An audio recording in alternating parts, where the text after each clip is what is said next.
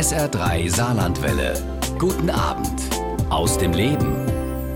Andreas Englisch ist einer der bekanntesten Vatikanexperten. Seit mehr als 30 Jahren lebt er in Rom und berichtet von dort über den Vatikan, die katholische Kirche und den Papst. Jetzt hat er die ewige Stadt neu entdeckt. Gemeinsam mit seinem Sohn Leo macht er sich auf zu einer ungewöhnlichen Spurensuche. Beide tauchen in die Geheimnisse Roms ein. Was sie dabei entdeckt haben, erzählt Andreas Englisch in seinem neuen Buch Mein geheimes Rom, die verborgenen Orte der ewigen Stadt und heute bei uns bei SA3 aus dem Leben. Und wir haben unser Gespräch per Webschalter aufgezeichnet aufgezeichnet. Hallo Herr Englisch, schön, dass Sie mein Gast sind und ja schön, dass Sie mit uns ja eine etwas andere Reise durch Rom heute machen. Ja, hallo. Verraten Sie uns, was hat das Vermächtnis einer alten Dame damit zu tun, dass Sie sich ja daran gemacht haben, das geheime Rom zu entdecken?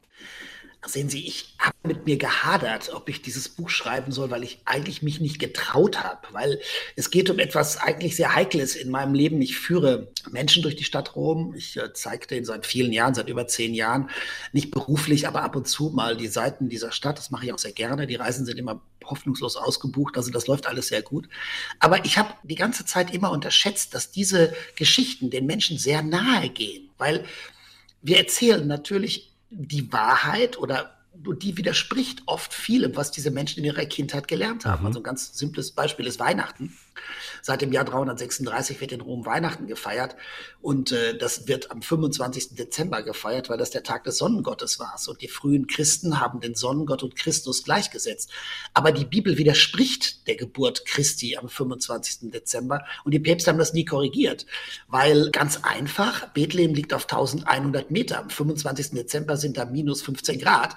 Aber in der Bibel heißt es, es lagerten Hirten in der Nacht auf dem Fels und der Engel des Herrn kam zu ihnen. Also da können keine Hirten bei ihren Tieren gelagert haben am 25. Dezember. Also stimmt diese Darstellung der Bibel mit Weihnachten nicht überein. Und ganz viele Leute sind dann völlig entsetzt und sagen, was, Sie haben uns jetzt gerade das was? Weihnachtsfest kaputt gemacht. Sollen wir unsere Krippe aus dem Fenster werfen oder unser Arbeitgeber zahlt uns das Weihnachtsgeld gar nicht mehr. Das war alles gar nicht so. Ich sage, nein, das war anders. Es war, mittlerweile weiß man in der Theologie, dass die Evangelisten die Geburt nach Bethlehem verlegen, weil das die Stadt Davids war. Aber Jesus war nicht in Bethlehem, der ist dort nicht geboren und auch die Geschichte mit der Krippe und in der Herberge war kein Platz. Das ist alles erfunden und äh, dann reisen manche Leute wirklich entsetzt äh, zum Flughafen ab und brechen die Reise ab oder andere weinen manchmal auch und sagen, was, was tun sie uns da an? Also ist, der, der Großteil der Gäste ist interessiert und findet das spannend, aber es gibt einige, von denen geht das ganze Weltbild kaputt. Mhm. Und mir ist das leider mit dieser alten Frau damals passiert. Ich habe das erfahren, ich saß also abends ganz normal bei einer Reisegruppe und da kam eine junge Frau, die ein Gast war, zu mir, setzte sich an meinen Tisch und war also entsetzt und sagte mir, Sie haben meiner Großmutter, ich bin die Enkelin, Sie haben meiner Großmutter den Glauben an Gott genommen und die ist ohne Frieden gestorben. Und ich dachte, oh Gottes Willen, was hast du da angerichtet? Ich hatte keine Ahnung. Und dann sagte sie, ich habe meine Großmutter hat mir, bevor sie gestorben ist, noch einen Brief geschrieben aus dem Krankenhaus und hat gesagt, alles, was ich bereue, ist, dass ich dir nicht erzählt habe, was damals in Rom passiert ist, weil ich habe dort das Böse gesehen. Und ich dachte, um Herrgottes Willen, was ist denn da passiert? Und diese junge Frau sagte dann, ich will wissen, was haben Sie meiner Oma gezeigt? Was hat die gesehen? Was hat die so entsetzt? Und ich dachte, ja, im Himmel, was tue ich denn jetzt? Und mein Sohn saß neben mir und der fand diese junge Dame auch ausgesprochen attraktiv, muss ich ganz ehrlich sagen. Und sagte dann zu mir, Papa, äh, wir müssen dieser jungen Frau jetzt Rede und Antwort stellen. Du musst dich jetzt mal zusammenreißen. Erinnere dich an diese alte Frau und erzähl der Enkelin, was damals passiert ist. Was hast du ihr gezeigt? Aber ich zeige den Orten, den Menschen hunderte von Städten oder Dutzende und ich konnte mich nicht darin erinnern, was ich vor Jahren dieser Frau gesagt oder gezeigt haben konnte. Und mein Sohn hat dann gesagt, so, du bist schuld, dass dieser Frau ein Leid zugefügt worden ist und wir beide suchen jetzt danach. Überleg das, denk nach, erinner dich, was ist das Böse, was du in Rom zeigst? Und dann habe ich gesagt, okay, machen wir, wir geben uns auf die Ruse, wir versuchen uns daran zu erinnern, was es gewesen sein kann. Sie haben sich dann eben auf die Suche gemacht, ja, was Sie der älteren Dame für Orte gezeigt haben könnten, wo sie das Böse gesehen haben könnte. Was für Orte haben Sie ja auf Ihrer Suche da entdeckt? Also wissen Sie, das macht Rom so besonders. Denken Sie mal eine ganz normale andere Stadt, London. London, wenn Sie nach London kommen, kommen Sie auf den zentralen Platz, den Trafalgar Square, da sehen Sie die Säule von Lord Nelson und da geht es um den Sieg der Briten gegen die französisch-spanische Allianz. Ganz normal. In Paris ist das genauso, da sehen Sie die Denkmäler für Napoleon. In Rom ist das alles anders und nur in Rom ist das anders. Weil hier geht es nicht um den Krieg der Päpste gegen die Spanier. Hier geht es immer um das Gute gegen das Böse. Das Wappen des Vatikans, das Wappen der Päpste sagt, die Pforten der Finsternis werden dieses Reich nicht einreißen. Es geht um die Finsternis, es geht um das Böse. Und das geht es hier überall in der Stadt. Es gibt keine einzige Ausnahme. Die Päpste sahen sich immer als die Verteidiger des Wahren, des Guten, des Wichtigen gegen das Böse, das sie angreifen wollte.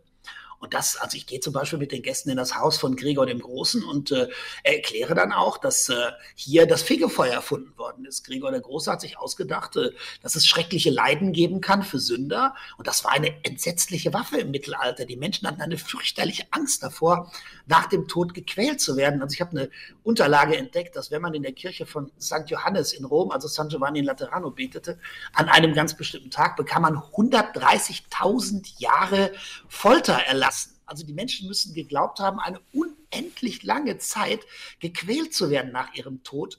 Und es gibt viele Gäste, die dann sagen, um Gottes Willen, was hat die Kirche denn da angerichtet? Da habe ich gesagt, ja gut, also ich kann das nicht wieder gut machen, aber ich kann dir nur erzählen, was da gewesen ist.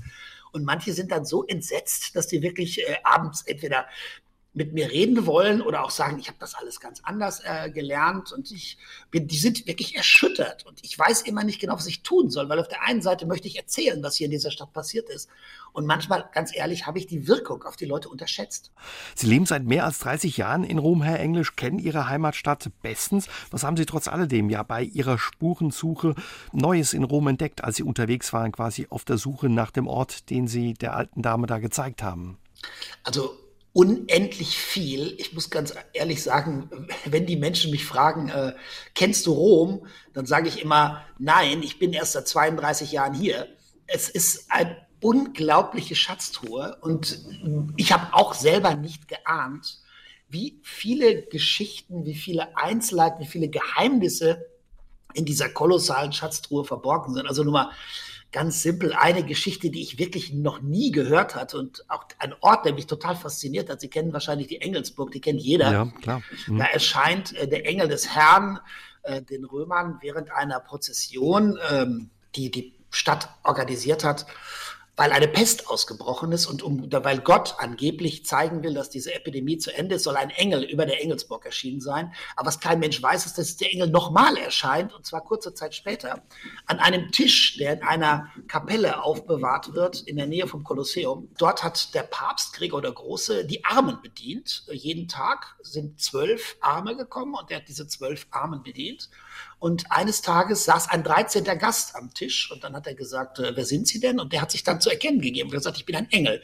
Ich bin der Engel von der Engelsburg und ich möchte nur zeigen, dass Gott dieses Opfer, dass du die Armen speist, ein gutes Opfer. Also diese Geschichte landet komischerweise bei den Gebrüdern Grimm, weil der 13. Gast beim Essen gilt als etwas, was nur dem Gott, nur Gott und den Päpsten vorbehalten ist und es gilt als etwas, das Unglück bringt.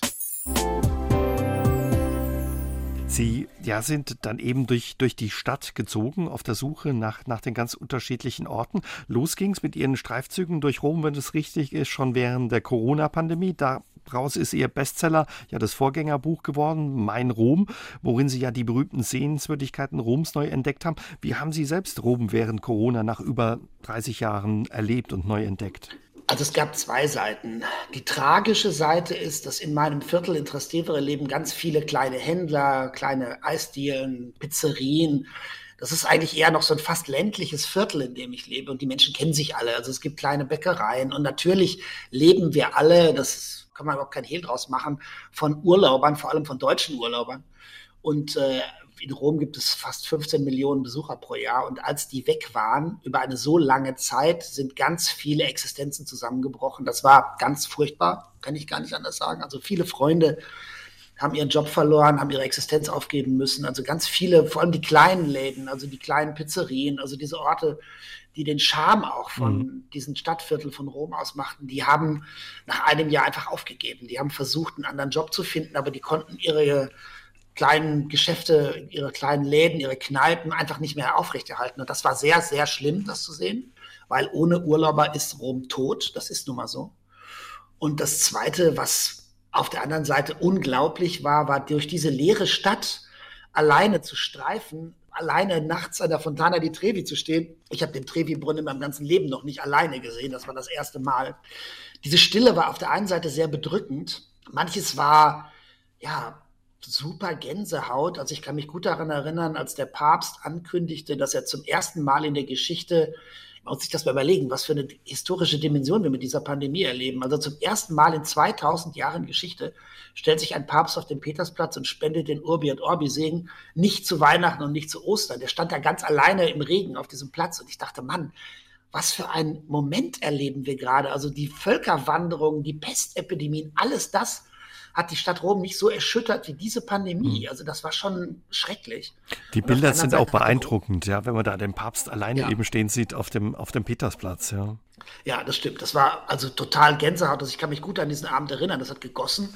Ich bin mit einem Priesterfreund in der Nähe gewesen und wir haben den Papst da stehen sehen und ich dachte, das, das kann nicht wahr sein. Das ist unglaublich. Auf diesem riesigen Platz, dieser einsame Mann in, mit der Angst der versuchte, die Angst der Menschen vor dieser Pandemie irgendwie auch auszudrücken und auch irgendwie zu besänftigen. Also es war schon irre. Auf der anderen Seite muss ich ganz ehrlich sagen, in dieser dramatischen Situation hatte Rom auch eine tragische Schönheit. Also sie konnten, glaube ich, weiß noch, dass damals, als ich nach Rom gekommen bin, war das Kolosseum noch nicht ganz abgesperrt.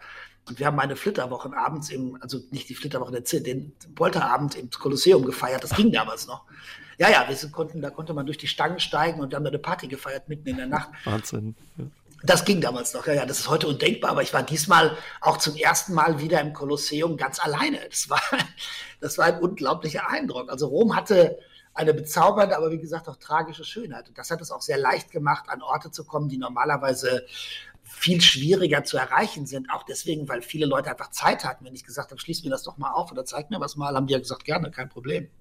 Wie haben Sie die Römer und die Italiener im Umgang mit Corona erlebt in den letzten ja, fast zwei Jahren? Ja, äh, es gibt ja in Deutschland dieses, äh, diese Vorstellung, dass die Italiener total undiszipliniert seien und äh, dieser Ausbruch in Bergamo, der entsetzlich war, daran können Sie sich ja bestimmt erinnern. Ja. Diese vielen Toten, die LKWs, die da rausgefahren sind, das sah ja auch genauso aus. Also Deutschland war wieder wie immer der Musterschüler und Italien schien das alles nicht in den Griff zu kriegen. Aber das ist nicht wahr. Also ich sage mal ein ganz banales Beispiel. Als das Rauchverbot eingeführt wurde in Gastwirtschaften, hat in Rom am Tag danach niemand mehr in einer Bar geraucht. Also das war sofort, haben die das durchgesetzt.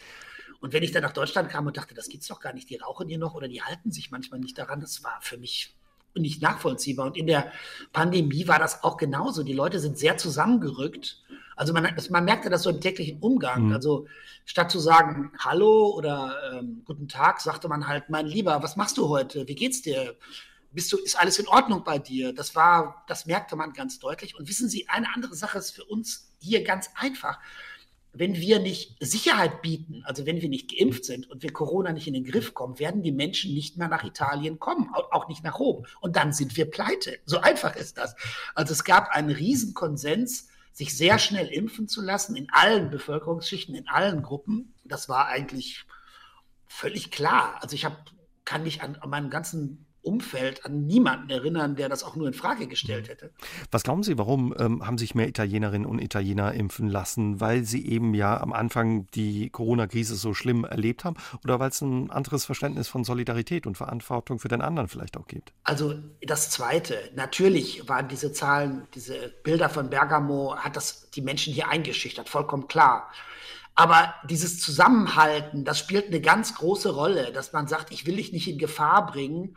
Wir sitzen alle im gleichen Boot und vor allem, was wirklich für die Menschen wichtig ist, es ist ganz einfach. Sie haben eine kleine Eisdiele in Trastevere, da haben sie ihre ganzen Ersparnisse reingesteckt und äh, warten darauf, dass Menschen aus der ganzen Welt, wie das seit über 1000 Jahren ist, die Menschen kommen nach Rom seit seit den Pilgern aus im fünften Jahrhundert. Also das ist ja nichts Neues. Aber die wissen auch, dass äh, wenn Rom als eine unsichere Stadt gilt, dann kommen die Leute mhm. nicht mehr und dann können sie ihre Eisdiele auch nicht mehr betreiben. Das ist ganz einfach. Und ähm, man, man, merkte das während des ersten Lockdowns ganz deutlich, weil wir haben uns versucht, immer zu verteidigen. Die Menschen haben gesagt, wir können nicht nach Rom kommen wegen der Katastrophe in Bergamo. Aber Bergamo ist viel näher an Stuttgart als an Rom. Wir haben gesagt, das ist weit weg von uns, das betrifft uns überhaupt nicht. Weil auch damals die Zahlen in Rom ganz gut waren. Aber wir haben diese, diesen Stempel aufgedrückt, Italien ist gefährlich. Und dann sind die Leute sehr, sehr, sehr zusammengerückt. Hat Corona auch die katholische Kirche und den Papst verändert? Und wenn ja, wie? Ja, ganz groß. Also das war eine Riesenschlacht, weil ähm, es innerhalb der katholischen Kirche, also innerhalb des Vatikans vor allem, eine Haltung gab von sehr konservativen Kräften, die gesagt haben, der Vatikan ist ein souveräner Staat. Äh, wir werden hier Gottesdienste machen ohne irgendwelche Beschränkungen, weil uns kann ja keiner reinreden. Die Italiener können einen Gottesdienst in der Peterskirche nicht verbieten. Der Papst könnte da 40.000 Leute reinlassen, äh, ohne dass irgendjemand dagegen etwas tun kann. Das ist ein eigenes Land. Und Franziskus hat gesagt, ich will auf keinen Fall eine Extrawurst für die Kirchen. Ich will, dass die Kirchen sich auf der ganzen Welt genauso verhalten, wie die lokalen Gesundheitsämter das wollen. Wir werden keine Gottesdienste machen. Im Petersdom, obwohl der, meine, es gibt da 25.000 Quadratmeter, da könnten Sie problemlos Tausende von Leute reinlassen. Er hat gesagt, ich will das alles nicht, ich will ein Zeichen setzen, ich will sagen, wir wollen keine Extrawurst. Wir wollen nicht eine Gefährdungslage auch noch verschärfen, sondern wir wollen versuchen, zur Lösung beizutragen, statt das Problem zu vergrößern. Und dagegen hat es einen kolossalen Krieg gegeben. Ganz viele Priester haben sich im Untergrund zu nicht legalen Gottesdiensten verabredet. Es gibt Priester, die ganz offen äh, gegen den Papst rebelliert haben und trotzdem Gottesdienste gemacht haben. Es gab eine offene Bewegung. In, während der, einer katholischen Messfeier betet man an einer bestimmten Stelle für den Papst wir beten jetzt für Papst Franziskus. Die haben dieses Gebet einfach weggelassen, weil die gesagt haben, äh, dieser Mann glaubt gar nicht wirklich an Gott, weil wenn es eine Pandemie gibt und er sagt, wir dürfen nicht in die Kirche gehen, dann ist es das Falscheste, weil in Wirklichkeit müssen wir dann gerade erst in die Kirche gehen und zu Gott zu beten. Und Franziskus hat gesagt, ich will nicht, dass die Katholiken auf dieser Welt auch noch Gefährder sind. Und das war eine sehr, sehr heftige Auseinandersetzung. Mhm was Sie auch gemacht haben, ja in den letzten Monaten, was man sich gar nicht so richtig vorstellen kann. Sie haben Rom viel mit dem Fahrrad erkundet. Ist Rom eine gute Stadt, um mit dem Rad unterwegs zu sein? Also ich bin ein glühender Fan vom Fahrradfahren. Äh, ich habe fast 30 Jahre lang eine Vespa gehabt und ich habe meine Vespa geliebt, heiß und innig. Kann ich verstehen. Die hat aber einen Namen. Die hieß Lilly, die Lilly. hatte einen eigenen Namen. Genau, Lilly hieß meine Vespa. Die war himmelblau und ich habe sie geliebt. Also ich habe an ihr geschraubt, ich habe sie versorgt, wenn sie ein bisschen kaputt war. Ich habe sie repariert und dann begann aber in Rom die Polizei auch zwei Räder, also auch kleine Vespas, das waren nur 50 Kubikzentimeter Vespa, sie war nicht besonders schnell, aber die verteilten auch Strafmandate, wenn man irgendwo so eine Vespa abstellte.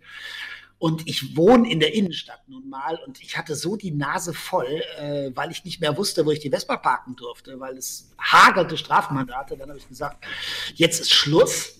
Dann hatten wir noch einen grünen Papst, Franziskus, und der gestattet mir zu meiner großen Freude, mein E-Bike im Vatikan zu parken. Also wenn ich in den Vatikan fahre, fahre ich an den Schweizer Gardisten vorbei, die salutieren dann und die passen dann darauf auf, dass mein E-Bike nicht geklaut wird. Das finde ich also ganz toll. Und ich wohne in Trastevere, da können Sie runterfahren zum Tiber. Und das Tolle ist an diesem Fahrradweg am Tiber, Sie können ja durch die ganze Stadt fahren, ohne je ein Auto zu sehen. Und wenn Sie am Tiber langfahren, dann am Petersdom äh, hochkommen und dann fahren Sie durch die Fußgängerzone am Petersdom, durch die Fußgängerzone an der Engelsburg, durch die Fußgängerzone an der Piazza Navona, durch die Fußgängerzone am Pantheon. Sie können rüberfahren zum Campo dei Fiori. Das ist alles verkehrsberuhigt. Also das ist ganz toll. Ich kann nur sagen, Rom mit dem Fahrrad ist eine wunder, wunder, wunderschöne Stadt. Mhm. Ja, und in Ihrem Buch gibt es auch viele Tipps für Routen, wie man Rom mit dem Fahrrad entdecken kann. Also wenn wir das nächste Mal nach Rom kommen, werden wir das nachholen. Weil Sie gerade Ihre Vespa angesprochen haben, das verbindet man ja auch mit Italien und vor, vor allen Dingen auch Rom, ja, dass ähm, die Menschen da auf der Vespa unterwegs durch die Stadt sind. Sie beschreiben auch, ja, Sie waren ganz frisch in Rom und äh, auch damals schon mit der Vespa unterwegs, sind aber mit der Straßenbahn zusammengeknallt. Für Sie ein prägendes Erlebnis im wahrsten Sinne des Wortes. Ja, das stimmt, das stimmt. Also, ach, wissen Sie, ich versuche das manchmal meinem Sohn zu erklären, aber das, das versteht er alles nicht mehr. Also wissen Sie, als ich nach Rom gekommen bin, brauchte man noch nicht nur eine Aufenthaltsgenehmigung, das war das geringere Problem, man brauchte eine Arbeitsgenehmigung, das ein viel größeres Problem war. Und vor allem, man musste eigentlich nach sechs Wochen Rom immer verlassen, wenn man nicht eine dauernde Aufenthaltsgenehmigung hatte. Das ist heute alles völlig lächerlich, weil die EU, das gab es ja alles noch gar nicht. Und weil ich keine Aufenthaltsgenehmigung bekam so schnell, durfte ich kein Bankkonto einrichten, deswegen durfte ich keine Versicherung bezahlen und deswegen habe ich eine Vespa auch nicht in Rom gekauft, sondern in Hamburg. Ich bin mit, habe mein in Hamburg in einen Zug meine Vespa geladen und sie in Rom aus dem Zug rausgeholt. Die hatte ein Versicherungskennzeichen der Huck Coburg und ich bin mit dieser Vespa dann durch Rom gefahren. Ich war auch der Einzige, der einen Helm hatte. Ich wusste nicht, dass es in Rom keine Helmpflicht gab damals für eine 50 Kubikzentimeter Vespa. Und ich war natürlich von diesem Verkehr her in den ersten Wochen hoffnungslos überfordert. Ich habe mir das auch alles viel einfacher vorgestellt, als es war. Ich habe damals eine ganz, ganz tolle Wohnung am Kolosseum gefunden ja, ich habe da eine Wohngemeinschaft aufgemacht, weil ich kein Zimmer fand.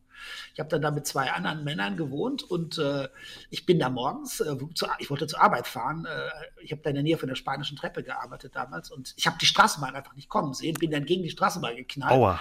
Es ist, nein, es ist gar nichts passiert. Ich bin nur umgefallen. Ich war nur über die Reaktion der Menschen so, äh, ich hatte totale Angst, dass der Chauffeur rauskommen würde und sagen würde, so, jetzt zeigen Sie mir erstmal Ihre Papiere, Ausweis. Der hätte dann gemerkt, ich hatte weder eine Aufenthaltsgenehmigung noch eine Arbeitserlaubnis, weil ich die einfach noch nicht bekommen hatte. Stattdessen waren die total süß. Die halfen mir also hoch. Es gab einen Gast, der aus der Straßenbahn ausstieg, der reparierte so ein bisschen die Vespa. Jemand anders brachte mir einen Kaffee. Ein dritter wollte wissen, was ich als Deutscher in Rom mache. Das sei ja total spannend. Dann luden mich drei Leute zum Abendessen ein. Äh, da bin ich auch hingegangen in den Tagen danach. Äh, jemand anders half mir dann schließlich wieder auf die Vespa und die waren alle lieb und freundlich. Und äh, das war eigentlich meine erste knallige Begegnung mit Rom, die aber sehr positiv verlaufen ist, muss ich ganz ehrlich sagen. Mhm. Und äh, ja, wahrscheinlich spätestens da hatte Rom dann und die Römer ihr Herz erobert, Herr Englisch wahrscheinlich. Ja, das war, äh, ich hatte eine andere Szene erlebt am einige Tage vorher. Das war eine der ersten Male, dass ich in meinem Stadtviertel in die Bäckerei gegangen bin. Und das war etwas, was ich dachte, das wird in Deutschland so, wäre in Deutschland so völlig undenkbar, weil hinter einem Tresen arbeiteten zwei attraktive junge Mädchen und die schnitten also mit einer Engelsgeduld die Brötchen auf und legten ein bisschen Salami rein und verkauften die dann für einen Apfel und ein Ei. Das war, glaube ich, 500 Lire damals oder 600 Lire. Das war wirklich ganz billig. Und da kam ein älterer Herr rein und sagte zu einem der beiden Mädchen, die hieß Julia, ach Julia, du siehst heute aber reizend aus. Und dann sagte ihre Kollegin, die neben mir stand, Julia, die ist gerade von ihrem Freund verlassen worden. Die ist total traurig. Die hat überhaupt keinen Typen. Und dann schrie der ganze Laden, was? Du hast keinen Freund? Ich habe einen Cousin, der sucht dringend eine Freundin. Ein anderer brüllte, mein Ex, der könnte es total bestimmt total scharf drauf, dich mal kennenzulernen. Dann reichten die ihr hunderte von Telefonnummern rüber. Und ich dachte, das, das ist einfach eine völlig andere Mentalität. Also sowas hatte ich noch nie erlebt. Und das war, glaube ich, auch das Spannende in den ersten Jahren zu merken. Also eine ganz andere Kleinigkeit aus dem täglichen Leben, was ich absolut nicht, mir nicht vorstellen konnte in, in, in Deutschland, als ich dann in Rom, also in dem Viertel schon wohnte und relativ, also die Leute mich kannten. Wenn ich in den Supermarkt ging und ich legte Sachen auf das Band, dann nahm die Kassiererin, die mich gut kannte, immer Sachen runter und sagte, das Shampoo, das stinkt fürchterlich. Wenn du das dich mit dem Shampoo wäschst, dann knutscht dich deine Freundin nie wieder. Lass das mal hier. Oder wenn ich irgendwas kaufte, sagte, der Käse, der schmeckt doch nicht. Ich hole dir einen anderen. Also ich hätte gedacht, kein Mensch in Deutschland käme auf die Idee, äh, deinen Einkauf zu sortieren. Aber das war in Rom, und das ist in Rom immer noch ganz normal. Also ich merkte dann, du hast jetzt hier mit einer völlig anderen Mentalität, mit völlig anderen Menschen zu tun. Aber ich hatte das Gefühl, ich passe hierher. Also ich muss ganz ehrlich sagen, ich bin hier wirklich aufgeblüht in den Jahren. Heute sind Sie Vatikanexperte. Als Sie ja, wie Sie gesagt haben, 1987 nach Rom kamen, hatten Sie ja mit der katholischen Kirche und äh, dem Vatikan erstmal nicht viel am Hut. Sie waren damals Sportreporter. Wie wurden Sie dann zum Vatikanexperten? Das war purer Zufall. Ich äh, bin nach Rom gekommen, nicht deswegen, weil ich mich für die katholische Kirche interessiert habe. Ich bin nur nach Rom gekommen, weil ich Italienisch lernen wollte. Ich habe in Hamburg studiert und ich habe ein bisschen, bisschen Italienistik nebenbei studiert, aber ich konnte, was weiß ich, konnte Dante lesen, aber ich konnte kein Wort sagen. Ich habe gedacht, jetzt geh doch mal nach Rom und lern ein bisschen. Das Problem, wenn man Sprachen und, lernt, ja. Richtig. Und äh, mir ging dann relativ schnell das Geld aus. Also ich komme aus einer nicht sehr begüterten Familie. Mein Vater war Bauarbeiter und ich brauchte dringend Geld und habe dann äh, einen Aushang gesehen von einer Agentur, die suchten einen Vatikan-Fachmann. Und da bin ich dann hingegangen und habe gesagt, äh, ja, äh, ich suche einen Job. Und dann hat der Chef damals gesagt, wir suchen ganz dringend jemand, der sich um den Papst kümmert. Ähm, haben Sie denn Theologie studiert? Da habe ich gesagt, nee, ich habe keine Ahnung von Theologie. Sagt er, ja, das ist blöd, aber ähm, wissen Sie, ähm, interessiert Sie denn der Papst? Hab ich gesagt, nee, der Papst ist mir völlig egal. Ich weiß gar nicht genau, wer der Papst ist und in die Kirche gehe ich auch nicht. Dann sagt er, ja, das ist alles nicht gut, aber Sie sind doch Journalist. Habe ich gesagt, ja, aber ich habe über Sport geschrieben, über Fußball. Dann sagt er, ja, aber haben Sie denn nicht irgendwas mit der Kirche zu tun? Waren Sie mal Messdiener? Habe ich gesagt, ja, Messdiener war ich. Dann sagt er, okay, Sie haben den Job. Ab jetzt sind Sie unser Vatikan-Korrespondent. So kam ich dahin. Ich gebe Ihnen ganz ehrlich zu, ich hatte von Tuten und Blasen keine Ahnung. Ich habe gar nichts von dieser Welt verstanden. Und sie hat mich auch nicht besonders interessiert. Und ich habe dann 1988 äh, zum ersten Mal Johannes Paul II. kennengelernt. Und das hat mich umgehauen, ganz ehrlich. Also ich war 25, also ich war noch ganz jung und äh, ich konnte wirklich so schlecht Italienisch, dass als der Papst vor mir stand, ich nicht verstand, was er sagte. Der sagte was auf Italienisch zu mir und ich verstand das nicht. Und ich wusste, dass er Deutsch konnte. Deswegen habe ich gesagt, Heiligkeit, es tut mir leid, ich kann kein Italienisch. Und er sagte, ach, ich dachte, Sie seien Vatikan-Fachmann. sind Sie von der Schweizer Garde und wollen mir mal die Hand geben? Habe ich gesagt, nein, nein, Heiligkeit, ich bin auch ein Vatikan-Fachmann. Und dann wollte ich beim Punkten und sagte, meine Eltern, die kommen aus Gleiwitz, Gliwice, aus dem damaligen Schlesien. Dann sagt, das ist ja großartig, dann können Sie ja bestimmt Polnisch. Und dann sagt die, nee, Polnisch kann ich auch nicht. Und dann sagt er, ja, aber was, was können Sie denn? Ich gesagt, ja, Heiligkeit, ich verstehe ein bisschen was von Fußball. Und dann sagte er zu mir, und das werde ich nie vergessen, ich werde mich nie mit Ihnen über Fußball unterhalten, weil das mein allererstes Kindheitserlebnis ist. Ich bin mit meinem Bruder Eduard auf den Fußballplatz in meinem Heimatort in Wadowice gegangen und mein Vater sagte noch, der kleine Karol darf nicht mit. Der hat mich aber einfach mitgeschleppt. Und als wir auf dem Fußballplatz ankommen, sagte mein Bruder Karol, das tut mir leid, du darfst nicht mitspielen, uns ist das Tor umgefallen, da steht nur noch ein Pfosten und der zweite Pfosten, wer bist du? Du stellst dich da jetzt hin und bleibst da stehen. Oh und dann sagte Wojtila, dann stand ich den ganzen Sommer als zweiter Torpfosten auf diesem Fußballfeld und kriegte diesen Ball um die Ohren gehauen. Und ich war mit ihm dann 1999 in seinem Heimatort in Wadowice und da gab es eine große Messe, da war ich schon ein Weltstar. Und nach dem Gottesdienst durften Bekannte ihm die Hand geben. Und da kam eine Frau auf ihn zu, die kniete sich gar nicht hin, die ließ sich auch nicht von ihm segnen, sondern sie reichte ihm nur die Hand und sagte, sag mal, Carol, warst du nicht damals der zweite Fußballpfosten auf dem Tor, hier auf dem Fußballfeld in Badowitz? Und dann nahm er sie in den Arm und sagte, dass du dich daran erinnern kannst. Ja, das war ich. Ja, das war die erste Geschichte, die ich mit ihm erlebt habe. Und das war dann eine lange, lange, lange spannende Zeit. Die Mauer hat ja damals noch gestanden. Ich habe dann das, den Tod von Johannes Paul II. erlebt, die Wahl von Benedikt XVI., die ich beim Bayerischen Rundfunk per glücklicherweise vorhersagte. Dann habe ich nochmal Glück gehabt und habe am Ende eher den Rücktritt von Benedikt XVI. vorhergesagt. Und jetzt ist Franziskus halt mein dritter Papst und mit dem werde ich am 2. Dezember jetzt nach Griechenland fliegen, weil er darauf hinweisen will, wie entsetzlich die Lebensumstände der Flüchtlinge auf Lesbos sind. Welche Rolle spielen ja die Kirche und der Glaube heute in Ihrem Leben? Ach, wissen Sie, das ist mein täglich Brot. Ich äh, war gestern ich, im, im, Gottesdienst mit äh, Papst Franziskus am, am Christkönigfest.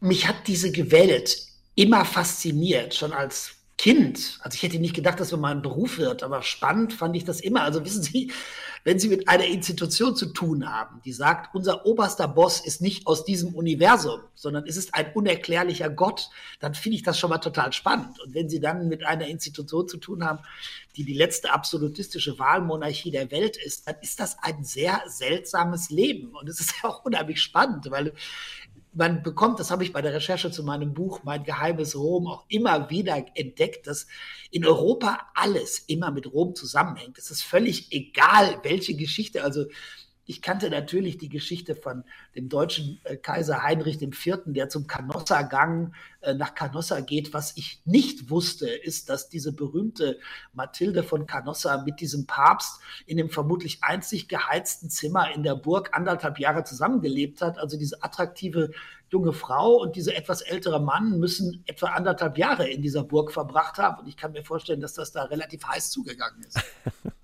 Das erklärt, warum er es vielleicht dann so lange ausgehalten hat. Dann, dann.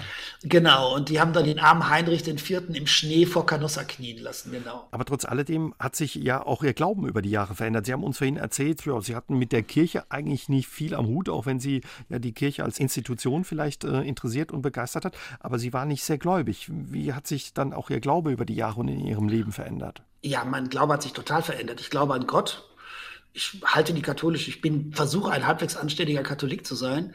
Aber natürlich hat sich die Erfahrung, wissen Sie, es hat mir, ich habe in meinem Leben im, im Vatikan ganz viel erlebt. Das kennen Sie auch alles aus der Zeitung, Finanzskandale, dieser fürchterliche Missbrauchsskandal. Natürlich gibt es da ganz viel Sachen, wo man sagen muss, die haben unheimlich viel Mist gebaut, Menschen verletzt, in den Tod getrieben, grauenhafte Verbrechen begangen. Kann man gar nicht anders sagen. Das ist so.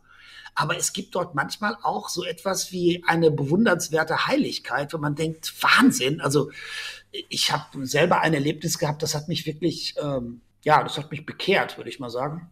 Ich war mit Wojtyła 2003 in Bratislava. Er war schon sehr krank zu dem Zeitpunkt, also er konnte eigentlich nicht mehr sprechen. Wir sind dann in dem Auto durch Bratislava gefahren und da stand ein Priester mit seiner Gemeinde und Wojtyla ließ einfach anhalten, weil er, da standen drei Leute und sangen und Wojtyla wollte die segnen und sagen, es segne euch der allmächtige Gott. Und er konnte das nicht mehr. Die gaben ihm zwar das Mikrofon in die Hand, aber der konnte einfach nicht mehr sprechen. Der, der krächzte nur noch. Und dann machte der Polizist ein Zeichen, wir müssen weiterfahren. Und dann versuchte ein Mitarbeiter dem Papst das Mikrofon aus der Hand zu nehmen. Aber diese Parkinson-Krankheit, die die sorgte dafür, dass, es, dass die wie festgeklebt war. Der konnte die Muskeln nicht mehr richtig bewegen. Und die Hand war wie eine Kralle um dieses Mikrofon. Und auf der anderen Straßenseite standen die ganzen Fotografen, die ich alle kannte. Und dann fing dieser Mitarbeiter immer wieder auf die Hand von Johannes Paul II. zu schlagen, bis das Mikrofon auf den Boden fiel. Und der schrie vor Schmerzen, weil das so weh tat. Und dann habe ich gedacht, das gibt's doch gar nicht. Das ist der Mann, den viele Leute in Polen als den Bezwinger der Sowjetunion feiern. Und der wird jetzt am Ende seines Lebens vor aller Augen wie ein Kind geprügelt. Wir sind dann ins Pressezentrum gefahren. Ich habe gedacht, das ist eine Riesengeschichte morgen. Wahnsinnsstory. Der alte Papst, den viele verehrten als auch einen politisch erfolgreichen Mann, dem Michael Gorbatschow gesagt hatte, ohne sie wäre die Berliner Mauer nicht gefallen. Also es war ja nicht irgendwer. Und äh, dann habe ich die Geschichte geschrieben und ähm, dann äh, bin ich zu den Fotografen gegangen und habe gesagt, ich brauche das Foto. Ihr habt doch da gestanden. Und ich wusste, dass die Fotografen leben davon, die Fotos zu verkaufen. Das sind alles Freelancer, die haben das Geld. Und die sagten dann, wir haben das Foto nicht gemacht. Und habe ich gesagt, Jungs, ihr wisst ganz genau, dass ich große Summen zahle, wenn ihr mir jetzt das Foto gibt. Und dann haben die gesagt, nee, machen wir nicht. Und abends sind wir dann in die Kneipe gegangen und ich habe gesagt, da hat offenbar jemand sehr viel mehr Geld geboten, um dieses Foto zu machen, mhm. weil ich musste die Geschichte zurückziehen. Und dann sagten die auf einmal, der Chef von denen, das ist ein Reuters-Fotograf, mit dem war ich im Balkankrieg gewesen, der war wirklich mit allen Wassern gewaschen. Also der hat knipst Leute, wenn die verbrennen, das macht dem nichts. Und der sagte auf einmal, weißt du was, ich habe in meinem Leben so viel Mist gebaut. Aber als ich das gesehen habe, wie dieser alte Mann geschlagen wird, habe ich gesagt, das hat er nicht verdient. Und das Foto mache ich nicht. Weil irgendwas Heiliges daran, das mache ich nicht. Ich knips das nicht. Und dann haben die anderen, alle anderen Fotografen auch die Kamera sinken lassen und haben gesagt, das machen wir nicht. Und ich muss ganz ehrlich sagen, in dem Augenblick habe ich gedacht, Gott gibt's doch. Und äh, haben sich gedacht, Mensch, ich wollte die Geschichte ähm, rausbringen. Ja, ich habe gedacht, genau, ich hab, ja, ich habe gedacht, wieso hast du das nicht gemerkt? Mhm. Ich meine, du bist so lange mit diesem Papst unterwegs gewesen und du bist eiskalt genug, um zu sagen, du führst den jetzt noch mal vor. Und dann habe ich gedacht, diese Leute, die noch nie in ihrem Leben in die Kirche gegangen sind, die wahrscheinlich schon 200 Mal ihre Freundin betrogen haben, die haben das gespürt und irgendwie ist es an dir vorbeigegangen und ich habe mich geschämt. Und weil ich mich geschämt habe, habe ich auf einmal gedacht, dieses Gefühl, dass es das Gute auf der Welt gibt und dass man das berühren kann, das hat mich damals umgehauen. Ja, das gebe ich zu. Lassen Sie uns über Papst Franziskus sprechen, Herr Englisch. Wann haben Sie den Papst das letzte Mal getroffen und ja, wie geht's Am Sonntag. Ihm? Am Sonntag. Okay. Gut. Ihm geht's gut. Also er war erstaunlich schnell in der Kirche unterwegs. Ich war überrascht, dass er, er hat ja ein Hüftleiden und äh, er ging also viel schneller als sonst, fand ich. Also zum Altar hat hat ein bisschen, ist ein bisschen, glaube ich, ein bisschen erkältet, weil die Stimme war so ein bisschen rau. Aber ich finde, er war bester Dinge. Und er hat ja auch zugestimmt, diese wirklich jetzt total anstrengende Reise am 2. bis 6. Dezember nach Griechenland und Zypern anzutreten. Also ich glaube, der gibt nicht auf. Der kämpft bis zum Schluss. Da bin ich mir ziemlich sicher. Haben Sie eigentlich auch noch ja, Kontakt zu seinem Vorgänger, Benedikt XVI.? Wie geht's dem? Ich habe in Kontakt über einen seinen besten Bekannten, deswegen höre ich immer mal, wie es Benedikt geht, aber äh, man kann, soweit ich das weiß, ihn kaum mehr verstehen. Also der alte Mann bereitet sich, glaube ich, auf seinen letzten Weg vor. Zu ihm haben Sie eine besondere Beziehung, haben Sie vorhin auch gesagt, denn Sie haben ja mehr oder weniger seinen Rückzug von seinem Amt ja vorhergesagt. Woher hatten Sie die Info oder hat den richtigen Riecher oder haben Sie einfach gut geraten damals? Na, sagen wir es mal so. Ich habe damals, ich weiß nicht, ob ich das normal tun würde, alles auf eine Karte gesetzt und zwar im, in einer Sendung des NDR auf dem roten Sofa. Also ich wusste, dass etwas sehr, sehr, sehr Seltsames passiert war. Der Papst Benedikt XVI. machte im Herbst 2012 eine Kardinalsernennung mit nur sieben Kardinälen. Und das war mega ungewöhnlich, weil die Kardinalsernennungen sehr, sehr teuer sind, weil sie den ganzen Vatikanischen Palast absperren müssen. Er, er nennt ein Papst immer 20, 30 Kardinäle. Das ist normal, aber nicht sieben. Das ist totaler Blödsinn. Das passiert nie. Und ich dachte, wieso er nennt der sieben Kardinäle? Das stimmt doch was nicht. Und dann habe ich auf die Liste geguckt und sechs von den Ernennungen waren ganz normal. Das waren Leute, die waren einfach dran, Kardinal zu werden. Und eine war total ungewöhnlich. Dann habe ich gedacht, was ist das für eine komische Ernennung? Es ging darum, dass der Präfekt des päpstlichen Hauses, das ist ein sehr wichtiger Posten, und zwar egal wer Papst ist, der Präfekt des päpstlichen Hauses wurde wegbefördert, und zwar zum Chef der Kirche im St. Paul. Das als Kardinal, das ist ein Altersposten, den bekommt man, wenn man 75 Jahre alt ist. Aber Mac, James Michael Harvey, der Präfekt des päpstlichen Hauses, der war noch gar nicht so alt. Ich habe gesagt, wieso macht er den denn zum Kardinal? Der, wieso schickt er den weg? Und die einzige plausible Erklärung ist, es gab irgendjemand, der diesen Posten wollte. Deswegen musste Harvey weg. Und dann habe ich gedacht, wenn es jemanden gibt, der diesen Posten will, ist es dann denkbar, dass Ratzinger gesagt hat, ich trete zurück und irgendeiner seiner Leute hat gesagt, dann musst du mich noch versorgen, also musste Harvey weg, damit er diesen Job bekommt? Das war plausibel, aber das wusste ich nicht. Und dann bin ich in die NDR, in diese Talkshow gegangen, rotes Sofa und habe gesagt, der Papst wird zurücktreten. Und dann brach die Hölle über mich los. Also mein Verlag sagte, wir wollen nie wieder was mit dir zu tun haben. Wie kannst du so bescheuert sein in einer Live-Sendung und sagen, der Papst wird zurücktreten? Noch nie ist ein Papst zurückgetreten seit dem 13. Jahrhundert, nicht? Mein Agent war auch sauer, hat gesagt, ich kann deine Bücher nicht mehr verkaufen, das glaubt doch kein Mensch mehr. Jemandem, der sagt, der Papst wird zurücktreten. Und dann dachte ich auch, hätte ich bloß die Klappe gehalten. Natürlich reimte sich das so, wie ich das gelernt hatte, zusammen, aber ich wusste es halt nicht. Und dann passierte wirklich das Erstaunliche. Der engste Mitarbeiter von äh, Josef Ratzinger, Georg Genswein, wurde tatsächlich der nächste Präfekt und kurz darauf trat Josef Ratzinger zurück und das, was ich angebahnt hatte, trat genauso ein. Mhm. Georg Genswein hatte tatsächlich diesen Job von James Michael Harvey haben wollen und deswegen musste der weggelobt werden. Und so passte das alles zusammen. Und natürlich war danach kam es dann heraus, dass alle gesagt haben, äh, ja klar, ich, danach war ich natürlich der Sieger, weil alle gesagt haben, auf der ganzen Welt hat ein einziger Journalist den Rücktritt von Benedikt XVI. vorhergesagt. Und dann können Sie sich ja vorstellen, war das nicht schlecht für meine Karriere. Wie, wie erinnern Sie den Tag, als er dann wirklich ja, gesagt hat, er tritt zurück, Benedikt XVI.? Das war ein Albtraum, weil ich hatte an dem Tag frei.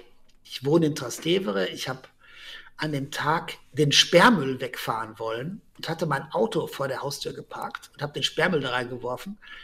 Weil ich mich so dreckig gemacht hatte, bin ich dann nach oben gegangen, habe mich geduscht und äh, dann klingelt es an der Tür und ich dachte, oh Gott, du hast den Nachbarn zugeparkt mit deinem Auto, lauf mal schnell runter. Dann wollte ich runterlaufen und neben der Tür lag ein T-Shirt, das habe ich mir ganz schnell übergestreift und lauf runter und ich wusste nicht, dass an diesem Morgen mein Sohn hatte damals Ärger mit seinem Sportlehrer und der hatte ein T-Shirt gebastelt, da stand drauf Fuck you.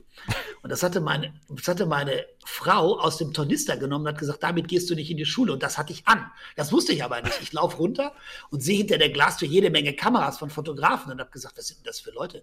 Du hast doch deinen Nachbarn nur zugepackt, dann mache ich die Tür auf, dann fangen die alle an zu blitzen und zu fotografieren und schreien mich an und sagen, der Papst ist gerade zurückgetreten, Sie haben das vorhergesagt, woher wussten Sie das? Und dann gucke ich so an mir runter und denke, um Gottes Willen, habe dann so die Arme hochgerissen. Und jetzt hoffe ich immer, dass die Fotografen endlich diese Bilder wegschmeißen. Das klingt wie im Film, Herr Englisch. Kaum zu ja, glauben. war auch blöd. Aber dann hatten Sie wahrscheinlich einen langen Tag. Dann hatte ich einen langen Tag, das ist wahr, ja, weil äh, alle wissen wollten, wie kann ein Papst zurücktreten? Das war ja im Kirchenrecht geregelt und wollten alle wissen, warum ist der zurückgetreten? Was ist in den letzten Jahren da passiert? Und äh, ist er krank? Ist er nicht krank? Und äh, was hat ihn dazu bewogen? Und ich hatte Benedikt den 16. Jahr seit seiner Wahl eigentlich begleitet und dass es da sowas wie eine Amtsmüdigkeit gab und dass er auch schwere Fehler gemacht hatte, die sehr an ihm nagten, das war, wusste ich. Und er hatte auch mehrfach äh, mich kritisiert und hat gesagt, also du hast Johannes Paul, als er noch Kardinal war, hat immer gesagt, du hast Johannes Paul II. immer so hochgeholt, obwohl er eigentlich viel zu krank für dieses Amt war. Wenn ich keinen Rückhalt mehr spüren würde als Papst, dann würde ich gehen. Und deswegen wusste ich, dass er mit diesem Gedanken spielen würde. Und er hatte einen wirklich sehr schweren Fehler gemacht. Er hatte einen Bischof der ultra, ultrakonservativen Pius-Bruderschaft rehabilitiert, der ein in den USA und Kanada gesuchter Verbrecher wäre, weil er den Holocaust leugnete. Der behauptete immer, in Auschwitz sind Menschen überhaupt nicht umgebracht worden. Und äh, ausgerechnet ein deutscher Papst rehabilitierte dann diesen Richard Williamson. Und damals hat sich die Bundeskanzlerin äh, vor die Mikrofone gestellt und hat gesagt, dass ausgerechnet ein deutscher Papst einen Holocaustleugner rehabilitiert. Das ist nur schwer zu verstehen. Und ich wusste, dass diese Fehler schwer an Josef Ratzinger nagten und dass er sich auch nicht geeignet für den Posten gefühlt hatte. Gleich am Tag seiner Wahl hat der damalige Kardinal von Köln gesagt, der schwerste Job in meinem ganzen Leben war, Benedikt XVI. dafür zu, zu überzeugen, diese Wahl anzunehmen. Also das war eine heikle Geschichte damals. Sie begleiten Papst Franziskus wie auch seine Vorgänger regelmäßig auf Auslandsreisen, zuletzt auch in den Irak oder nach Ungarn und in die Slowakei. Papst Franziskus ist ja immer für eine Überraschung gut, auch bei solchen Reisen. Wann hat er Sie zuletzt überrascht und ja, wie? äh, er hat mich sehr, sehr positiv überrascht und ich sage Ihnen als Journalistenkollege, ich bin darauf sehr, sehr stolz. Ich habe ein Buch gemacht, das heißt Der Pakt gegen den Papst. Da ging es um seine Gegner im Vatikan und ich habe mit ihm darüber gesprochen. Das ist schon zwei oder drei Jahre her. Ich habe gesagt, äh, ich möchte ein Buch machen, das heißt Der Pakt gegen den Papst und da geht es um ihre Gegner. Unter anderem um Leute wie den Kardinal von, ehemaligen Kardinal von Regensburg, Gerhard Ludwig Müller, der ganz offen sie nicht nur kritisiert, sondern wie ich finde, herabsetzt. Der Papst hat mich dann gefragt, was sagt denn der über mich? Dann habe ich gesagt, er sagt zum Beispiel, dass sie theologisch nicht besonders gut sind. Und dann sagte Franziskus zu mir, äh, Gerhard Ludwig Müller ist wie ein Kind. Und ich habe dann gesagt, aber Sie müssen das mal ernst nehmen. Da gibt es also viel Groll gegen Sie und die organisieren sich auch gegen Sie. Und dann hat er gesagt, mach das nicht. Äh, das sind meine Brüder, die Kardinäle sind meine Brüder, die tragen mich. Und ich habe dann gesagt, Heiliger Vater ist übrigens, was wenn man diesen Titel sagt, der rutscht mir immer so raus, weil ich habe Johannes Paul II. und Benedikt auch mal mit Heiliger Vater angesprochen. Aber wenn man zu Franziskus sagt, Heiliger Vater, sagt er, dann sagt er immer, wie läuft's denn so, Heiliger Sohn? Auf jeden Fall sagte ich, äh, Heiliger Vater, ich will das Buch trotzdem machen. Und dann habe ich das auch gemacht und dann habe ich es ihm geschickt und gedacht, er ist jetzt sauer, weil das erzählte doch sehr deutlich die, seine Gegner.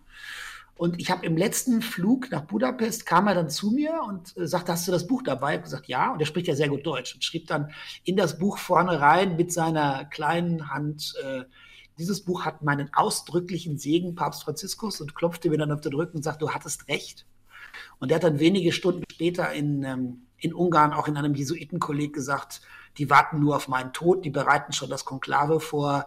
Ich habe einen Haufen von Leuten, die nur wünschen, dass ich sterbe. Und da habe ich gedacht, gut äh, Recht behalten. Aber ich muss ganz ehrlich sagen, ich habe eine Zeit auch gezittert, dass der Papst sauer sein könnte, weil ich über dieses, über dieses, über seine Feinde gesprochen habe. Ist Ihnen wahrscheinlich sehr das Herz ein Stück weit in die Hose gerutscht, als er da auf Sie äh, zukam und nach dem Allerdings, Buch gefragt weil ich dachte, der, genau, ich habe gedacht, äh, wie kannst du, der sagt jetzt, wie kannst du so einen Schwachsinn schreiben, aber dass er dann reinschreibt mit meinem ausdrücklichen Segen, Franziskus, das hat mich wie Sie als Journalistenkollege sich vorstellen können, wenn man von einem Papst so etwas bekommt, hat mich sehr, sehr gefreut. Macht mich auch stolz, liegt auch in meinem Tresor und äh, ich hoffe, dass es da auch dass es auch sicher ist. Hm, Sie haben schon über die Feinde gesprochen. Wer sind die Feinde des Papstes und ja, was ist Ihr Problem mit dem Papst und wie gefährlich können Sie ihm auch werden? Also es geht immer um das Gleiche. Es geht darum, dass eigentlich im ganz simplen Konflikt dieser Papst sagt, es ist nicht so, dass die Menschen für die Kirche da sind, sondern die Kirche für die Menschen. Geht raus, helft denen. Ihr sollt ihn nicht verurteilen, sondern ihr sollt ihnen zur Seite stehen. Das ist der, der Konflikt. Und das äh, ist schwelt von Anfang an. Und Sie können sich ja vorstellen, ich meine, Sie arbeiten ja auch in einem großen Laden, wenn ein neuer Chef kommt und sagt, ich lebe jetzt ganz bescheiden in einem kleinen Gästehaus, fahren alten Gebrauchtwagen und das mittlere Management wohnt weiter in Riesenwohnungen mit in allem Saus und Braus. Die sind natürlich sauer. Der Papst brauchte gar nichts sagen. Es reichte, dass er diese Geste machte und sagte, ich will jetzt mal zeigen, dass die katholische Kirche an die Seite der Armen gehört, dass die bescheiden sein müssen und dass wir nicht mit dem Geld der Gläubigen um uns schmeißen dürfen.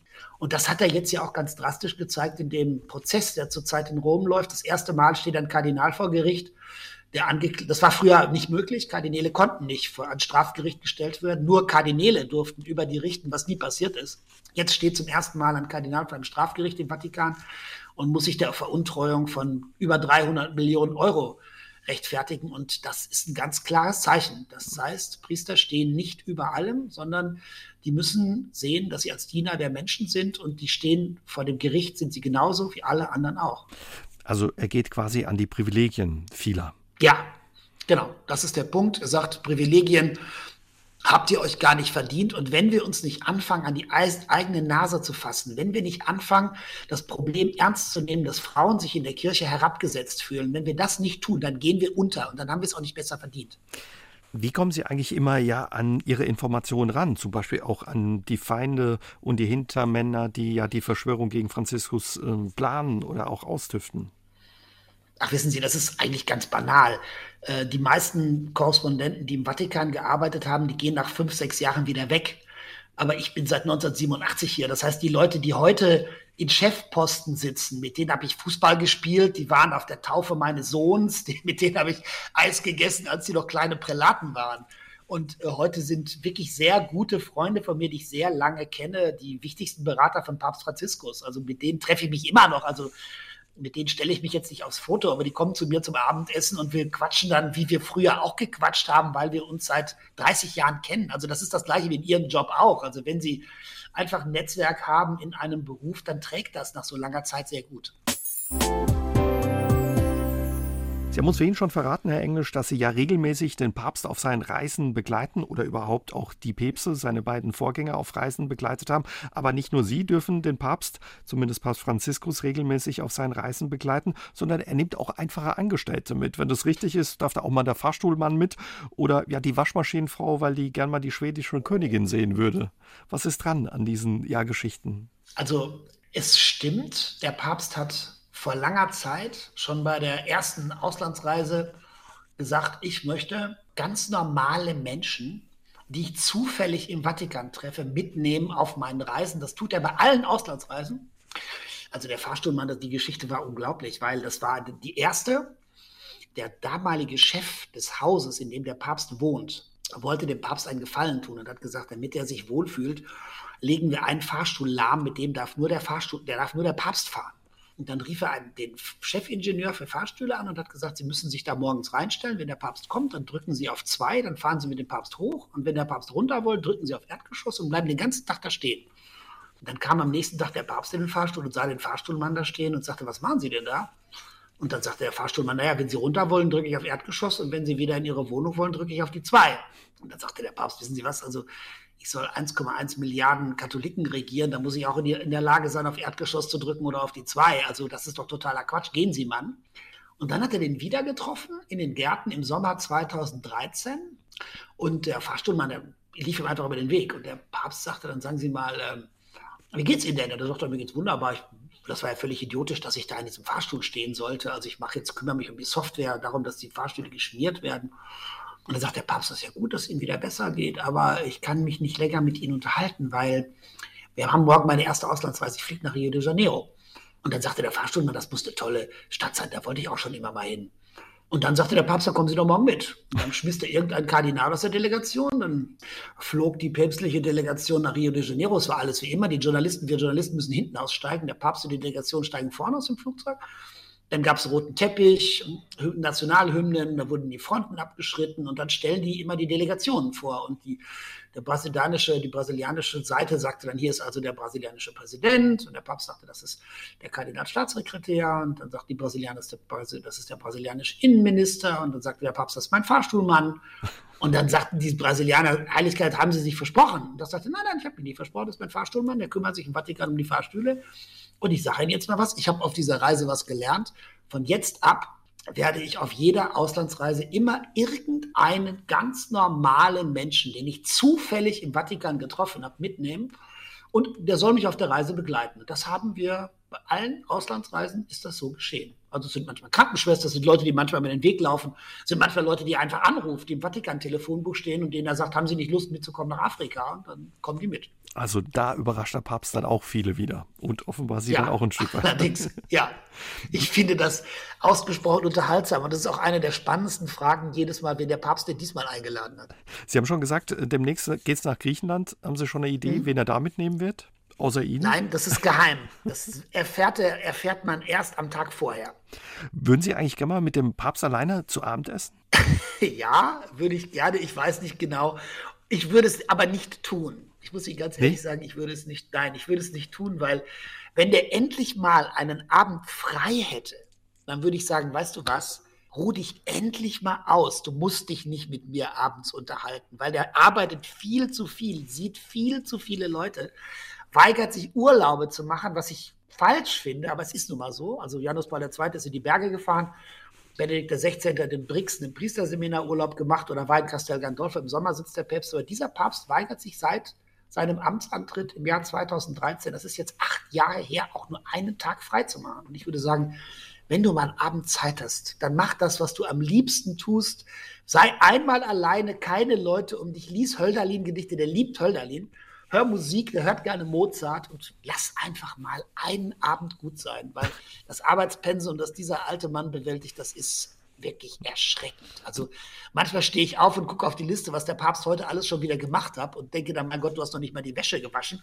Das ist schon beeindruckend. Ja, das überrascht mich, dass Sie sich ja die Chance entgehen lassen würden, aber das spricht auch für Sie. Trotz alledem, wenn Sie ihn mal hätten, für sich, was würden Sie gern mit ihm besprechen wollen oder von ihm wissen wollen? Also das letzte Mal, dass ich mich privat mit ihm unterhalten habe, ging es um äh, einen sehr, einen Fall, der mir sehr am Herzen lag. In der Zeit von Josef Ratzinger ist ein Mann in die Wüste geschickt worden, der hieß Michael Fitzgerald. Der sollte eigentlich Kardinal werden, der hatte aber einen heftigen Streit mit Josef Ratzinger. Ich fand zu Unrecht. Und äh, Fitzgerald war wirklich regelrecht in die Wüste geschickt worden, weil der war in der Botschaft in Kairo, also am Ende der Welt, und er war kreuzunglücklich. Und er wusste aber auch, dass ihm niemand mehr helfen kann, aus dem schlichten Grund, weil im Vatikan gilt die eiserne Regel, und Sie müssen immer sagen, dass Ihr Vorgänger ein unendlich weiser Mann war. Also Sie können als Bundeskanzler sagen, mein Vorgänger, diese Pfeife, das ist kein Problem. Aber als Papst können Sie nicht sagen, mein Vorgänger Johannes Paul II., diese Null, das geht einfach nicht, zumal er auch noch ein Heiliger ist. Also deswegen müssen Sie immer sagen, mein Vorgänger ist ein weiser, heiliger Mann gewesen. Deswegen können Sie auch die Entscheidungen schlecht zurücknehmen. Und das hat sich Franziskus getraut. Er hat also Michael Fitzgerald rehabilitiert, hat ihn aus Kairo geholt, hat ihn zum Kardinal gemacht hat damit auch gezeigt, die Entscheidung von Ratzinger war falsch. Und da habe ich zu ihm gesagt, Heiliger Vater, dann sagte er wieder, Heiliger Sohn, was willst du mir sagen? Dann habe ich gesagt, dass Sie Fitzgerald rehabilitiert haben. Dafür bin ich Ihnen zutiefst dankbar. Und dann hat er gesagt, das war nur ein Akt der Gerechtigkeit. Sie kennen Papst Franziskus noch ja als Erzbischof von Buenos Aires. Wie hat er sich mhm. verändert als Papst und ja, wie hat sich auch Ihr Blick auf ihn verändert in der Zeit? Also er hat sich auf eine Art und Weise verändert, die ich wenn mir das jemand erzählen würde, nicht geglaubt hätte. Jorge Mario Bergoglio als Erzbischof von Buenos Aires war ein mürrischer, unsicherer, zutiefst zerrissener Mann, der auch, wie soll ich das sagen, ich habe kann, hab mich, kann mich an Bischofssynoden erinnern in Rom, wo er beteiligt war, wo man dachte, was stimmt mit dem nicht? Der ist so grau, der ist so freudlos, der hadert mit sich so sehr. Es war aber auch klar, dass er ein entschlossener Gegner der, der Kurie war. Der haute mit, dem, mit der Faust auf dem Tisch. Das war bekannt. Aber er war völlig uncharismatisch.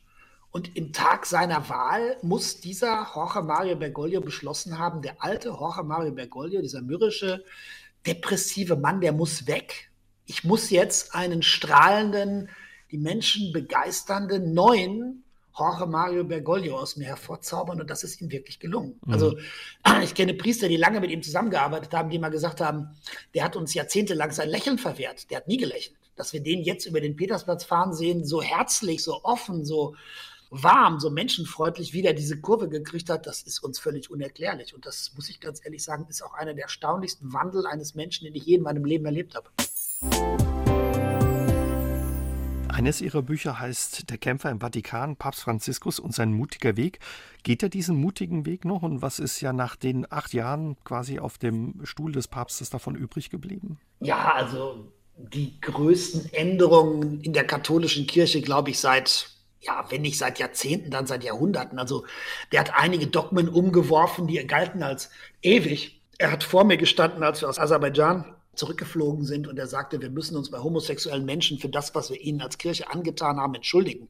Das war eine Kehrtwendung um 180 Grad. Also zu, bis dahin hatten die Päpste immer darüber geredet, dass homosexuelle Menschen, wenn sie ihr Leben, wenn sie ihre Sexualität ausleben, ein Leben gegen Gottes Gebot lebten. Und das war völlig neu. Völlig neu war auch die Zulassung zu den Sakramenten von wiederverheirateten Geschiedenen, die also zu ihrem Priester gehen können und sagen können, sie möchten wieder zur Kommunion gehen. Aber ich glaube, das Wichtigste von allem war, dass er der Kirche gezeigt hat, wir müssen eine demütige Kirche wieder sein. Wir müssen weg davon, eine arrogante, selbst in sich verliebte Kirche zu sein, sondern mit vielen, der Papst hat verstanden, dass man diese Kirche nicht mit Texten regiert, sondern mit Gesten.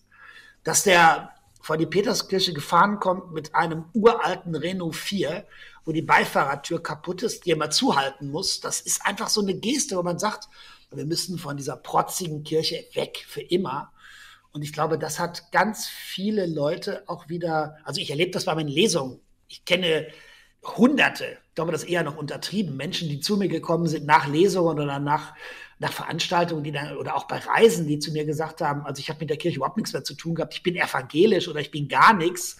Aber dieser Papst Franziskus, der hat mich mit dem Glauben an Gott wieder versöhnt. Also das ist, passiert mir ständig, dass jemand sagt, äh, mich beeindruckt dieser kämpfende alte Mann, der versucht, diese Tanker katholische Kirche doch noch umzukrempeln davon. Und ich muss ganz ehrlich sagen, wenn ich sie in einem Altar sitzen sehe, manchmal auch so müde, manchmal schon so abgekämpft und denke, mein Gott, was, was für ein Streit fechtet der da aus gegen so viele Leute, die in die Pfanne hauen wollen dann denke ich, lieber Gott, hilft diesem alten Mann. Und ich glaube, Zumindest wird er nicht aufgeben, da bin ich mir ziemlich sicher. Aber Sie wissen ja, der hat die Kirche gespalten vom ersten Tag an, wenn ein Papst Johannes Paul II. ist als erste Geste in ein Marienheiligtum gefahren, Benedikt XVI. zu einem eucharistischen Kongress. Und dieser Papst fährt auf eine Insel im Mittelmeer und sagt, das Mittelmeer ist ein Massengrab die europäischen Staaten sind schuld an den Menschen, die hier sterben. Verstehen Sie, dass damit die Kirche gespalten und polarisiert wurde, war doch völlig klar. Hm. Das ist das eine. Trotz alledem treten in Deutschland zumindest immer mehr Menschen aus der Kirche aus, vor allem auch wegen dem Umgang ja, der katholischen Kirche mit den Missbrauchsfällen und der Aufarbeitung. Sie haben eben auch Homosexuelle angesprochen. Papst Franziskus tut sich zum Beispiel auch schwer um die katholische Kirche immer noch schwer, homosexuelle Paare zu weihen. Warum reagiert der Papst da nicht stärker und greift da nicht stärker durch? Das ist ganz einfach. Äh, Franziskus weiß ganz genau, das sagt er auch, hat er mir auch gesagt, es droht eine Kirchenspaltung, wenn ich noch zu viele Schritte nach vorne gehe, weil die Konservativen drohen ganz offen damit und sagen, du bist gar nicht mehr der Papst. Wenn Benedikt XVI. stirbt, dann wählen wir seinen Nachfolger. Aber da wäre es gerade entscheidend ich. wichtig bei dem Thema Missbrauch, Missbrauchsfällen von Kindern, dass man da entscheidend durchgreift. Das ist unbestritten und ich glaube, das hat er auch mit dem Missbrauchs Gipfel hier in Rom mit aller Macht getan, also indem er gesagt hat, wir müssen da gnadenlos erstmal vor allem die Strafverfolgungsbehörden der einzelnen Länder einbinden, dass die Kirche das weiter unter den Teppich kehren darf, wie das über Jahrhunderte geschehen ist. Das muss endlich vorbei sein. Also da sind Seelen zerstört worden, Menschen in den Selbstmord getrieben worden. Das kann man gar nicht ernst genug nehmen, dieses Thema. Da haben Sie völlig recht. Und richtig ist auch, das ist sehr traurig, aber leider wahr, selbst Johannes Paul II., der heilig gesprochen worden ist, also ein Heiliger, hat dieses Thema maßlos unterschätzt. Also ich will jetzt nicht so tun, als hätte ich damals schon gewusst, wie schlimm das ist. Das wusste ich nicht. Aber wir wussten zum Beispiel, wir kannten den Fall des Wiener Erzbischofs Hans-Hermann Gröer, der erwischt worden war, dass er Seminaristen missbraucht hat. Und das waren jetzt nicht irgendwelche fiesen Kommunisten, die ihn anzeigten, sondern sein Nachfolger, der spätere Wiener Erzbischof Schönborn, der sagte, wir wissen, dass das Verbrechen ist. Und wir wussten damals, jetzt musste der Papst sagen, wir gehen mit aller Härte dagegen vor, weil wenn man das vertuschte, wie man das damals getan hat, dann bedeutete auch das Signal, macht ruhig weiter, wir machen eh nichts. Und das zweite fatale Signal damals war, dass der Bostoner Kardinal Law der in den USA vor Gericht gestellt werden sollte, weil er sexuellen Missbrauch nicht verhindert hatte, sondern Priester einfach versetzt hatte. Der kam in Panik, weil er Angst hatte, verhaftet zu werden nach Rom kriegte hier einen Diplomatenpass, ist nie belangt worden, war bis zu seinem Tod Erzpriester in Santa Maria Maggiore. Und das waren immer Signale, wo man sagte, wir schützen euch, auch wenn ihr schuldig geworden seid. Und das war natürlich das Fatalste, was man tun konnte, verstehen Sie? Das ist aber nicht eine Schuld, die jetzt Franziskus auf sich geladen hat, sondern das ist viel früher passiert. Und ich glaube, dass Franziskus das wirklich mit aller Macht versucht aufzuarbeiten, mhm. so schwierig das auch ist. Aber eben genau, wie Sie sagen, dass er die Aufarbeitung vorantreibt. Das äh, würden würden viele von ihm erwarten und erwarten auch viele von ihm. Und ja, die Menschen treten ja nicht umsonst aus der Kirche aus. Haben Sie mal drüber nachgedacht, ja, nach all dem, was in der katholischen Kirche auch passiert ist, aus der Kirche auszutreten? Also ich habe Abgründe in der katholischen Kirche gesehen. Ich glaube, die können Sie sich nicht mal vorstellen.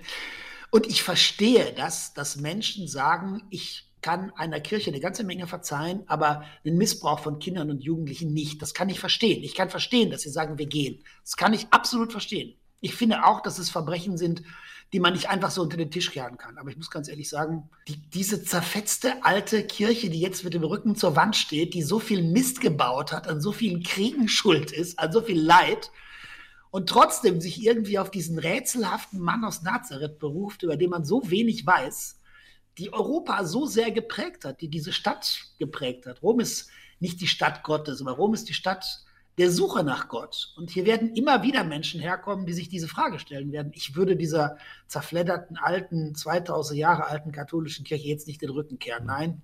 Was, was glauben Sie, was ist, was ist vom Papst ähm, noch zu erwarten und auch von der katholischen Kirche? Wie wird die Zukunft aussehen, wenn man sich da eben auch nicht bewegt und diese Missbrauchsfälle nicht aufarbeitet?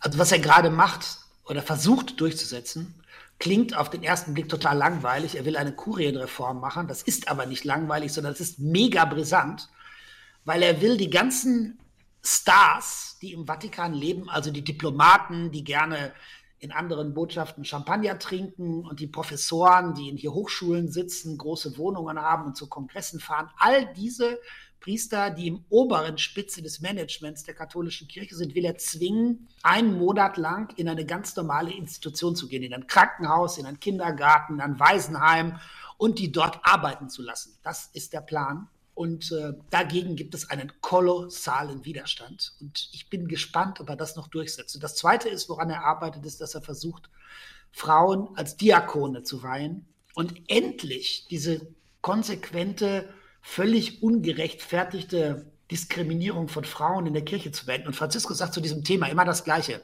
Die Kernbotschaft der katholischen Kirche ist, ich bin auferstanden. Deswegen feiern wir Ostern. Aber diese Kernbotschaft hat Christus einer Frau anvertraut, nicht einem Mann, Maria von Magdala. Deswegen sagt der Papst, dass der Herr Frauen wollte in seiner Kirche in wichtigen Positionen, ist unbestritten. Glauben Sie, dass ähm, wir noch Frauen im Priesteramt erleben werden? Nicht unter diesem Papst, aber in absehbarer Zeit bestimmt. Sie haben uns vorhin schon verraten, Herr Englisch, dass Sie ja regelmäßig dem Papst Ihre Bücher schenken und er da eigentlich auch sehr offen darauf reagiert. Was sind noch die Qualitäten von Papst Franziskus? Also das Wichtigste ist, glaube ich, der hat wieder sowas wie Freude in den Vatikan gebracht. Das war früher zwar eine sehr heilige, aber auch eine sehr langweilige und sehr lebensfeindliche Veranstaltung. Also wenn Sie jetzt auf eine Feierstunde kommen mit dem Papst, dann macht er Witze, dann ist er total gut gelaunt, dann das ist einfach ein Mensch, der sich als ein Mensch versteht. Aber wissen Sie, wenn Sie aufmerksam sind, wenn Sie die Peterskirche besuchen, dann sehen Sie auf der rechten Seite die heilige Pforte. Ganz berühmt, wird alle 25 Jahre aufgemacht, die ist hinten zugemauert, kennt wahrscheinlich in der katholischen Welt jeder. Oben drüber sind zwei Steine eingelassen. Die linke erinnert an Johannes Paul II. und da steht sein Titel, Pontifex Maximus. Und die rechte, da steht Franziskus. Da steht nicht mehr Pontifex Maximus, sondern nur noch PP, Papa. Das heißt, dieser Mann versteht sich nicht mehr als Herrscher, als Stellvertreter Gottes auf Erden. Der, halt, der hält das alles für großen Quatsch. Der sagt, lass uns Menschen, die mit der Botschaft von Jesus von Nazareth etwas anfangen können, zusammenrücken, aber bitte aufhören mit diesem alten Tant von König und Thron und Krone und diesen ganzen Quatsch. Das ist ihm zutiefst zuwider. Deswegen ist er der Mensa Deswegen trägt er seine Aktentasche selber, deswegen hat er keinen Sekretär und deswegen ist er auch so nahbar und deswegen sagt er auch, ich mache schwere Fehler. Diese Vorstellung eines Papstes, der keine Fehler begeht und unfehlbar ist, ist durch diesen Papst total pulverisiert worden. Der sagt ständig, betet für mich, weil ich mache schwere Fehler und das ist schlimm genug und wir müssen jetzt zusammenhalten, weil es gibt nicht mehr so viele Christen auf dieser Welt guten Willens und wir müssen versuchen, diese Welt ein kleines bisschen besser zu machen. Mhm. Wenn wir nochmal zurückkommen zu Ihrem neuen Buch, Mein geheimes Rom, da gibt es ja neben vielen unbekannten Geschichten über Rom und ja die ewige Stadt auch Tipps für entspannte Momente oder romantische Abende. Wo verbringen Sie persönlich Ihre Freizeit am liebsten in Rom? Haben Sie noch einen Tipp für uns, was wir ja unbedingt mal anschauen sollten in Rom?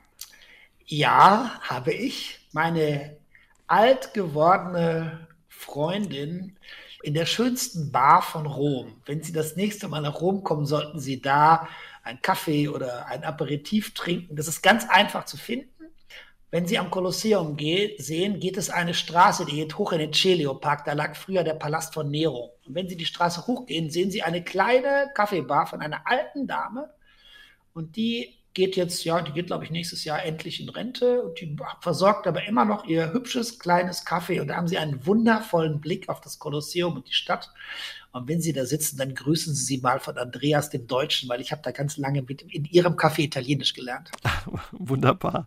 Also da müssen wir uns sputen, bevor sie in Rente geht. Was fasziniert Sie bis heute ja an Rom, dass Sie so gerne dort leben? Dass es eine Geschichte nach der anderen gibt. Ich habe jetzt von den ersten Lesern meines Buches Mein geheimes Rom wirklich tolle Rezensionen gesch geschickt bekommen. Ich bin total stolz, sage ich ganz offen. Ich habe mich sehr, sehr darüber gefreut. Auch nochmal vielen Dank an die, die das geschrieben haben. Und die meisten schreiben mir, machen Sie bitte weiter.